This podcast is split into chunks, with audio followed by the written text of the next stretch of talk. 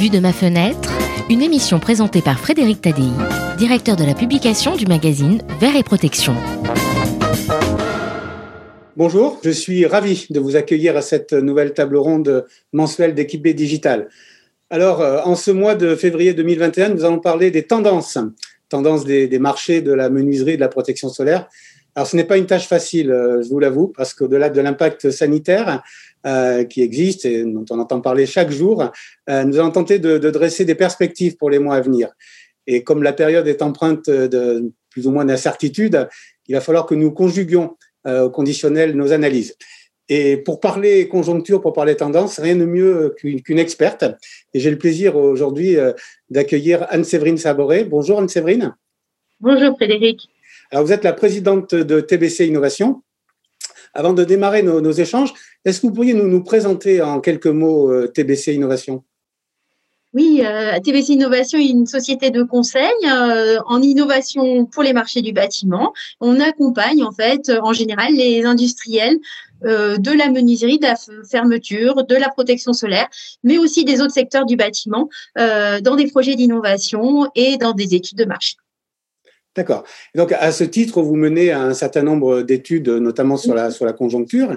Et en ce qui concerne l'année 2020, je crois que vous avez mené une, une étude sur le, le marché de la, de, de, la fenêtre qui va bientôt être publiée. J'espère qu'elle sera publiée dans, dans nos magazines. Oui. Euh, qu'est-ce que, pour parler de, de 2020, qu'est-ce qui ressort de, des échanges que vous avez eus avec les professionnels que vous avez interrogés dans, dans le cadre de, de cette étude? Alors, je crois que pour 2020, l'adjectif euh, où tout le monde s'accorde, sur lequel tout le monde s'accorde, c'est chaotique, en fait. Hein. Ça a été une année euh, vraiment euh, très particulière, avec vraiment une chute d'activité au mois de mars pour le premier confinement un rebond à partir de mai-juin dans le déconfinement et de larges efforts à la fois des entreprises de fabrication, mais aussi des entreprises de pause, de commercialisation pour rattraper en fait le retard lié à ce confinement. La demande est restée vraiment élevée et la seconde partie euh, de l'année 2020 a vraiment été très dynamique. Euh, on a eu peu d'impact du second confinement euh, d'octobre-novembre. Et c'est vrai qu'on a pu noter des tensions sur les approvisionnements et sur certains produits, certains matériaux, certains composants. Mais c'est ça aussi l'agilité des professionnels du secteur de la menuiserie et de la fermeture de la protection solaire. Eh ben c'est de se débrouiller en fait avec cette évolution vraiment particulière de l'année 2020. Voilà. Alors justement, la, débrouille, est-ce qu'il y a des, secteurs, des segments, des, des professions qui se sont mieux débrouillés, qui s'en sont mieux sortis que, que les autres?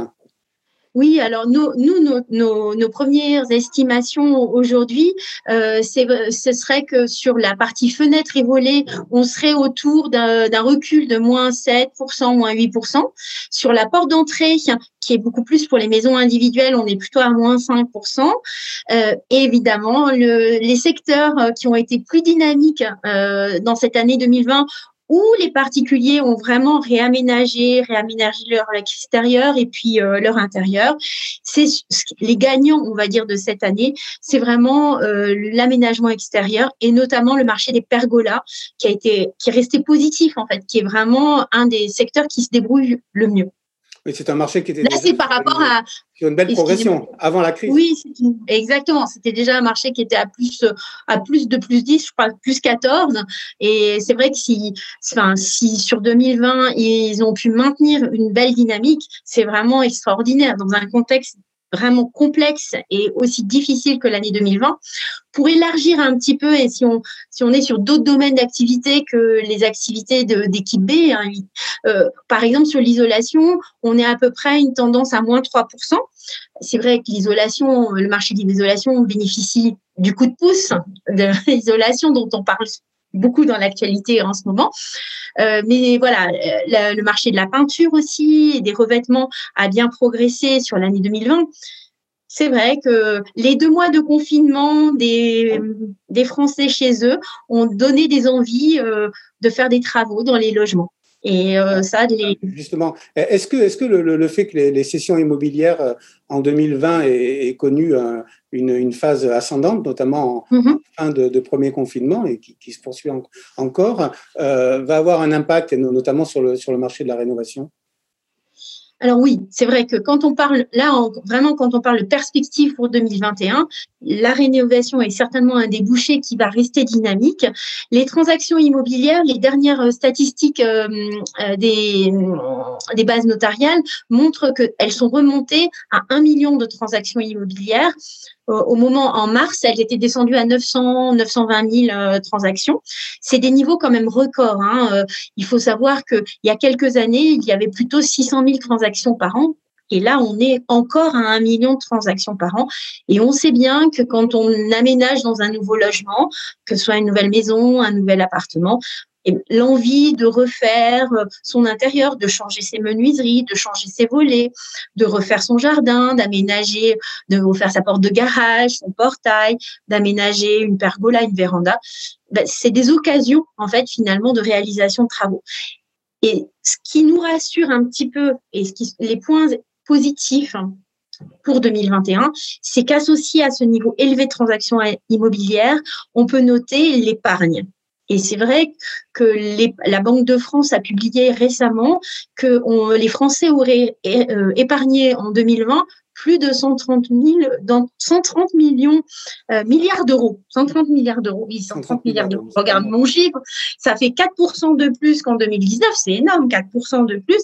Et ça, entre guillemets, cette épargne un peu forcée parce que c'est vrai que la consommation a été plus limitée, que ce soit par le confinement, par le fait qu'on n'a pas eu euh, la possibilité peut-être de voyager, d'avoir de grands projets, euh, de partir loin.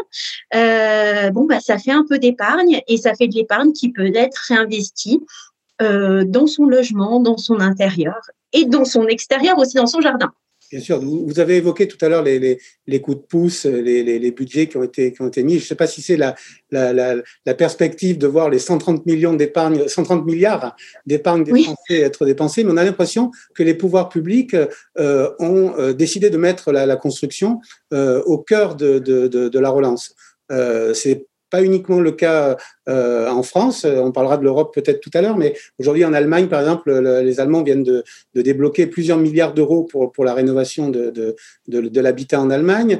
Euh, la France, mmh. il y a eu effectivement euh, beaucoup, beaucoup d'argent qui, qui a été, qui va être et qui a été promis aussi euh, pour, pour rénover à la fois l'habitat et la, la, construction, et notamment dans le domaine public. Euh, il y a eu également le, le, plan euh, Relance, France Relance, qui a bénéficié à, un certain nombre, un grand nombre d'entreprises. Euh, dans Vert et Protection, on a, on a répertorié les entreprises qui ont reçu des aides de, de la part du, du plan Relance France, France Relance. Mhm. Euh, et donc, il y a énormément d'argent de, qui a été investi dans l'outil productif, donc dans la production. Donc, tout ça va bénéficier. On, a l'impression que le bâtiment euh, revient sur le devant de, de, la scène, un petit peu comme s'il bénéficiait un peu de la, de la chute conjoncturelle d'autres secteurs qui étaient des secteurs euh, stratégiques en France, mm l'aéronautique, l'agroalimentaire, le tourisme. Est-ce que vous pensez que ça, ça sont des, des tendances et des effets qui vont, qui vont perdurer euh, une fois que cette crise sanitaire sera, terminée je suis d'accord avec vous, Frédéric. Vous savez, on dit souvent en France, on dit toujours euh, quand le bâtiment va, tout va. C'est euh, c'est une phrase qu'on qu'on redit souvent. c'est vrai que le on peut, on peut vraiment euh, féliciter euh, l'ensemble des acteurs euh, qui ont poussé en fait pour qu'il y ait vraiment l'introduction dans le plan de relance de l'ensemble de, enfin, je crois que c'est 7 milliards 5 dédiés à la rénovation des bâtiments. Et vraiment, ça, c'est indispensable. On sait même, c'est indispensable pour faire de la transition énergétique, de la transition environnementale. Et c'est vrai que ce qui, pour une fois, en fait, on parle des logements, on parle des logements sociaux, mais aussi on parle des bâtiments tertiaires, on, parle des bâtiments publics. Et c'est essentiel, vraiment, euh, d'engager l'ensemble de, des filières du bâtiment euh, dans cette rénovation énergétique les difficultés et un petit peu le parent pauvre en fait du plan de relance, euh, les fédérations euh, et les organismes professionnels l'ont doté, c'est le soutien à la construction neuve. C'est important aussi, hein, en parallèle de la rénovation, de soutenir euh, la demande de logement. On sait qu'on a un besoin fort de logement la demande de logement en France reste importante, même si elle a baissé, les ventes en promotion immobilière ont baissé, c'est vrai. Mais les Français ont quand même un rêve de devenir propriétaire. Un rêve, c'est positif en fait. Hein, c'est, ils ont envie de, de s'engager dans un projet immobilier. Et c'est vraiment indispensable euh, d'arriver, enfin, de soutenir aussi la partie euh, construction neuve, notamment pour les perspectives de 2022-2023, au-delà de 2021. Et bien sûr, le, manque de logement, il existait avant la, crise sanitaire, et il existera encore après, euh, si ce n'est que peut-être que le, rapport euh, au logement a changé euh, chez les Français. Peut-être qu'ils ont priorisé. moi, j'aime bien citer ma grand-mère. Elle disait toujours si tu veux gagner de l'argent, vends ta maison. Si tu veux devenir riche, garde-la. Et effectivement, effectivement, les, les Français peut-être vont peut-être aller plus facilement vers de la de l'achat, notamment les, les primo-occidents, surtout s'ils sont mmh. s'ils sont aidés. Tout à l'heure, vous, vous, avez, vous avez évoqué, le, vous avez utilisé le mot chaos, le mot chaotique. Euh, pour parler de la, de la situation de 2020. Euh, on a souvent coutume de dire que des, des crises euh, en ressortent de nouveaux mondes. Euh, euh, pour vous, le, le, nouveau monde de la, de la menuiserie et de la protection solaire hein, qui va émerger de, de cette crise, euh, quel, quel visage va-t-il va-t-il avoir? Alors, ce nouveau monde, euh, pour moi, il, il doit s'appuyer, et c'est ce que les professionnels me disent en fait, hein, et nous disent dans, dans leurs enquêtes, il doit s'appuyer sur le digital. Et ce nouveau monde, il est plus, il est plus, il s'appuie sur le numérique, il est plus digitalisé. Et c'est vraiment, euh, on voit hein, qu'il y a eu un besoin d'agilité euh, pour satisfaire la demande, adapter euh, euh, les chaînes de fabrication avec des peut-être des tensions sur certains approvisionnements. Euh, faire rêver les particuliers euh, qui ne pouvaient plus venir dans les magasins puisqu'ils les magasins avaient une obligation dans les showrooms où les, magasins étaient fermés avaient une obligation d'être fermés notamment au début du, du second confinement euh, ou dans le premier. Donc vraiment c'est pouvoir atteindre le particulier en digital. Et on voit qu'un grand nombre d'acteurs euh, ont des stratégies vraiment euh, omnicanales, vraiment des stratégies digitales pour toucher le particulier et des stratégies digitales pour fabriquer euh, de façon euh, plus adaptée par rapport à la demande et à leurs fournisseurs. Alors effectivement, la, digitalisation, on la retrouve à, toutes les, à tous les niveaux hein, de, de, la filière. Euh, euh, dans les usines avec euh, l'arrivée de, de l'industrie 3, 4.0. Bien mhm. évidemment, dans le, dans le parcours d'achat, il y a une digitalisation qui, qui, qui s'accroît forcément. Et bien évidemment, pour le client final, une digitalisation au travers de, des objets connectés, de, de, la maison connectée. Chez TBC, vous avez fait des, vous, vous intéressez beaucoup au parcours d'achat. Vous avez fait des, des, études très intéressantes sur le, le parcours d'achat de, de, de, la menuiserie. Euh, vous étudiez encore, j'imagine, ces, ces, parcours d'achat. Euh, la, la digitalisation ça va vraiment bouleverser, bousculer euh, le, parcours d'achat tel qu'on le connaissait auparavant dans, la menuiserie et plus largement dans la fermeture et la protection solaire oui, ah oui, ça je peux vous le confirmer, Frédéric. On a fait une étude euh, auprès euh, de 500 particuliers qui ont changé euh, leurs fenêtres et on leur a demandé en fait finalement auprès de qui se renseigner, où ils allaient chercher les informations. Il s'avère vraiment que le parcours client se digitalise. par exemple, on a 50% des répondants, des particuliers qui s'informent vraiment sur Internet. On a la moitié des particuliers qui s'informent sur Internet pour comparer les prix les caractéristiques produits pour affiner leur choix, mais ils vont aussi comparer en fait finalement les poseurs, c'est-à-dire qu'ils vont aller chercher des informations sur les entreprises euh, de commercialisation, de pose, de fabrication. Euh, pour leur projet. Ils vont regarder ces fameux avis vérifiés qui sont euh, essentiels, notamment quand on propose euh, en B2C, en fait, des prestations à des particuliers. Donc ça, c'est C'est vraiment une révolution. Euh, je sais qu'il y a énormément d'acteurs qui sont déjà sur des projets et qui ont, déjà des produits hein, et des très beaux sites, des applications, des sites internet, euh, qui sont vraiment euh, qui ont déjà fait évoluer leur façon de travailler. Une autre chose dont je voulais vous, parler, c'était souvent on me dit euh, le e-commerce, mais de toute façon, les fenêtres, on les achètera jamais sur Internet, on les achètera jamais en e-commerce. Ça, c'est c'est vrai, c'est un produit, on a besoin peut-être de le toucher, on a besoin de le voir euh, dans un showroom. Et donc, on a depuis, je pense, cinq ans maintenant euh, que l'on conduit chaque année notre enquête euh, auprès des professionnels de la menuiserie. On a notre baromètre de e-commerce. Aujourd'hui, euh, sur la fenêtre, c'est vrai que le, les achats de fenêtres par Internet en e-commerce, c'est moins de 1% du marché. Donc, c'est tout petit. En revanche, sur les volets, et notamment sur les volets roulants, c'est plutôt 4%. Sur les portes de garage, c'est 6% et les portails environ 7%. Donc sur l'ensemble, en fait, finalement, des menuiseries extérieures et fermetures, ça fait plus de 2%. Euh, d'achat en e-commerce. Et nos projections, si on, dans notre étude, on, on essaye d'avoir une projection d'ici 5 ans et on, on estime que d'ici 5 ans, ce serait plutôt 5% des produits en menuiserie extérieure et fermeture qui seraient achetés en e-commerce. Donc c'est vrai que ça bouleverse euh, la chaîne de valeur et il faut que finalement euh, l'ensemble des acteurs puissent proposer des prestations en e-commerce. Alors, ce que je voulais, oui, dites-moi. On, dit, on dit souvent que de, nouveaux métiers émergent, hein, notamment avec la, mhm. la, menuiserie, les fermetures connectées. Euh, il y a aussi de, nouveaux métiers qui, qui arrivent euh, dans, le, dans, le, dans le domaine de la, de la, de la e-réputation. Euh, est-ce que, est-ce que mhm. nos, nos, menuisiers qui étaient fabricants, poseurs, vont devenir domoticiens et pourquoi pas community managers Pourquoi pas? Ou en tout cas s'appuyer euh, peut-être sur euh, euh, des partenaires qui peuvent être électriciens, s'appuyer sur des freelances en fait qui peuvent leur faire leur community management en fait. Hein.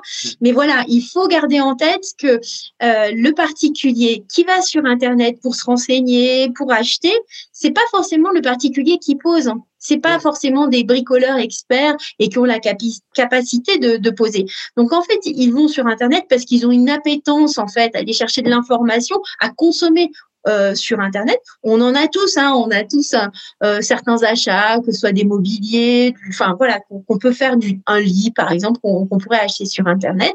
Mais c'est pas pour ça qu'on a envie de poser sa fenêtre soi-même et qu'on a les compétences pour poser sa fenêtre soi-même. Donc le particulier, il va après chercher peut-être euh, un professionnel pour l'aider à poser sa fenêtre. Et s'il trouve un professionnel sur Internet qui lui fait un service clé en main à la fois d'achat de menuiserie et de pose, il, peut être très satisfait par ce type de, solution.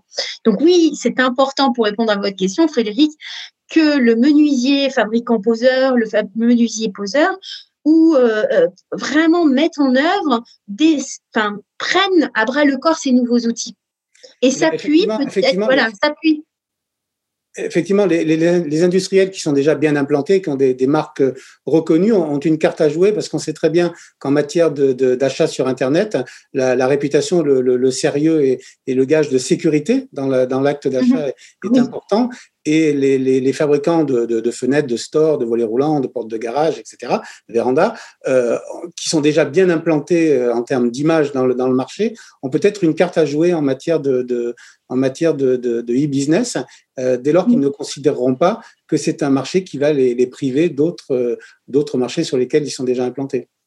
Oui, c'est ça. C'est vraiment, on parle de stratégie cross-canal. C'est parce que c'est pas parce que le e-commerce se développe que la vente en magasin euh, ou en showroom ou euh, chez les particuliers va baisser. Non, au contraire, c'est vraiment la démultiplication des canaux de distribution qui est là. Je pense aussi que ce qui est important, c'est le rôle des réseaux vous connaissez bien les réseaux, Frédéric. Et c'est vrai un petit peu.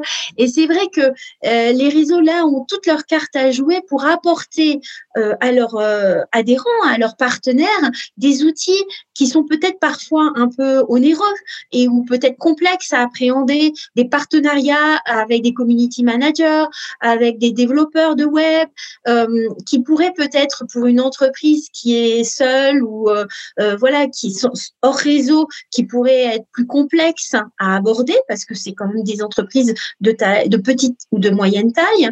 Mais en revanche, le, la tête de pont du réseau peut apporter un dynamisme et un professionnalisme qui euh, soutient l'activité euh, de, du partenaire en fait de l'adhérent. Bien sûr. D'ailleurs, il y a des réseaux qui ont déjà mis en place des, des showrooms connectés Euh, et, et, aussi, il y a aussi l'émulation à l'intérieur du propre réseau. Dans, dans un réseau de, de, plusieurs dizaines, voire centaines d'adhérents, de, il y a des adhérents qui sont extrêmement au point euh, en matière de e-réputation, en matière de e-business, même en, en matière de, digital tout simplement, et qui peuvent euh, expliquer à leurs confrères qui, eux, ne sont pas du tout encore dans ce, dans ce schéma-là, euh, comment ça marche, comment ça fonctionne. Donc, il y a un gros travail, effectivement, vous avez raison, des, des réseaux en matière de, en matière de, de, de, de, de pédagogie. Euh, c'est ça, de formation finalement. Et voilà. Surtout effacer les peurs et les, craintes qui sont légitimes. Hein, euh. mmh. Et euh, aujourd'hui, on met, on met moins de temps pour ouvrir une porte avec un pied de biche qu'à pirater une serrure connectée. C'est ce qu'il faut dire. Enfin, je n'ai aucun, aucun intérêt et aucune participation dans aucune entreprise de, de serrure connectée, mais c'est un fait. Oui, c'est vrai. Après, euh, euh, la serrure connectée commence à, gagner en pénétration. Bon, c'est vrai que pour l'instant, ça reste euh, une niche en fait. Hein. Mais c'est quand elle va gagner en pénétration, elle apporte des bénéfices, notamment aux particuliers, aux propriétaires, de pouvoir ouvrir sa porte, par exemple, à, ses enfants, à sa femme de ménage, à certains horaires qui sont indéniables, ou pour pouvoir ouvrir la porte avec les bras chargés de courses ce genre de, choses. Et c'est vrai que bon, on fait souvent le, nous le, parallèle à l'automobile et au coffre euh, qui s'ouvre tout seul euh, avec le pied hein, quand on balance le pied euh, derrière la, voiture. Et c'est vrai que c'est des, c'est des, enfin vraiment c'est très pratique, c'est très confortable. Et tous les objets connectés, que ce soit la porte, la fenêtre, hein, en fait, qui nous dit si elle est fermée ou si elle n'est pas bien fermée, le volet, bon, le volet automatisé, ça c'est sûr, ça, enfin motorisé, ça existe depuis longtemps. Maintenant, il y a une large pénétration. Tout ça, c'est du confort qui est apporté aux, particuliers, aux propriétaires, aux ménages, et puis aussi euh, des finalement euh, un intérêt de changer son équipement finalement j'ai une vieille porte, eh ben j'ai envie de la, rendre plus moderne et même d'utiliser des technologies actuelles. Euh, j'ai un portail qui est pas motorisé, j'ai envie de le motoriser euh, pour pouvoir le, le, faire bouger, l'ouvrir à distance. C'est une occasion finalement d'achat. C'est une occasion finalement de changer un vieux matériel qu'on qu'on a vu. Enfin voilà, on vous dit oh finalement on fait avec, même s'il n'est pas super on fait avec. Eh ben non, ça peut donner envie. Certains, certains grands acteurs de, de, la, de la smart home, de la maison connectée, estiment qu'à très moyen terme, 100% euh, des, des, menuiseries, des fermetures euh, seront euh, connectables. Pas forcément mmh. connectées d'entrée, mais pourront donner la possibilité aux clients de pouvoir se connecter le jour où il aura décidé, le jour où il sera prêt ou le jour où il en aura envie. Donc on n'est on est plus du tout dans de la science-fiction ou du, du futurisme en ce qui concerne la, la, la, la smart home et notamment la, la, fermeture connectée, mais on est vraiment dans du réel. Euh, c'est exactement comme le GPS dans l'automobile il, il, y a une dizaine d'années. Aujourd'hui, on serait même presque à enlever le GPS pour le remplacer par d'autres par d'autres systèmes euh, plus euh, plus agiles en fait, plus, hein. plus branchés. Mais bon, il n'empêche qu'aujourd'hui, c'est là, c'est là et bien là, et ça, c'est une tendance qui s'inscrit dans le dans, dans justement cette relance et ces perspectives que, que l'on vient d'évoquer. Il, il, y a un autre aspect, Anne Séverine, que, l'on entend souvent euh, quand on parle de la, de, des perspectives de, de, de, relance du marché, c'est le, le, recyclage et, et l'aspect développement durable des, des, des produits. Est-ce que c'est une tendance, vous, que vous, que vous avez, j'imagine, euh, noté dans les, retours de, vos différentes études? Oui, alors euh, c'est une tendance forte. C'est une tendance forte de la société, de consommation actuelle, hein. c'est-à-dire que c'est une tendance forte qu'on va retrouver sur des tas de produits de, consommation courante et qui évidemment vont euh, se répercuter sur les produits de la menuiserie, de la fermeture et de la protection solaire. Donc vraiment, on a, un groupe de, une typologie de consommateurs très avertis qui depuis longtemps en fait sont vraiment attentifs au respect de l'environnement et vont faire attention à la composition, à la composition des menuiseries, aux matériaux Hein, euh, et à l'origine des matériaux, est-ce qu'ils sont euh, d'origine recyclée? Ou est-ce qu'ils sont à leur fin de vie, hein, est-ce qu'ils sont recyclables en fin de vie? Ils vont faire attention aussi aux finitions, au, au laquage, aux différentes euh, finitions qu'on peut poser sur ces sur ces produits. Hein, en termes de qualité de l'air, de respect de la qualité de l'air. C'est vrai que tous, ces tous les professionnels aujourd'hui communiquent vraiment sur les qualités sanitaires et environnementales de leurs produits pour rassurer euh, les particuliers. Euh, ils vont faire aussi attention maintenant, et ça c'est assez récent, à ce que deviennent leurs vieilles menuiseries. C'est-à-dire qu'on on voit euh, vraiment progresser, ça c'était dans notre étude sur le parcours d'achat, c'est-à-dire qu'au-delà euh, du choix de leur chantier, enfin de, l'artisan ou du professionnel pour les accompagner sur leur chantier de changement de fenêtre, ils, ils étaient aussi intéressés, ils posaient des questions sur qu'est-ce que vous allez faire de mes vieilles fenêtres? Qu'est-ce que, enfin, comment vous allez, enfin, Voilà, qu'est-ce que ça va devenir mes vieilles fenêtres? Et ça, c'est un nouveau réflexe en fait. C'est assez, c'est assez récent, mais c'est euh, un point important pour le professionnel parce qu'il faut pouvoir répondre et pouvoir rassurer le particulier que sa fenêtre, en fait, sa vieille fenêtre, elle va servir peut-être à quelque chose dans l'économie circulaire. Alors, que, vont devenir mes vieilles fenêtres? C'est une question que, que risquent de se poser euh, non seulement les Français, mais les Européens. Et là, vous me, vous me donnez une transition très facile vers un, un point que je voulais évoquer en matière de, de perspective, c'est euh, sortir de, du, du, marché purement hexagonal, purement français, et euh, voir du côté de l'Europe. Euh, ce qui se passe.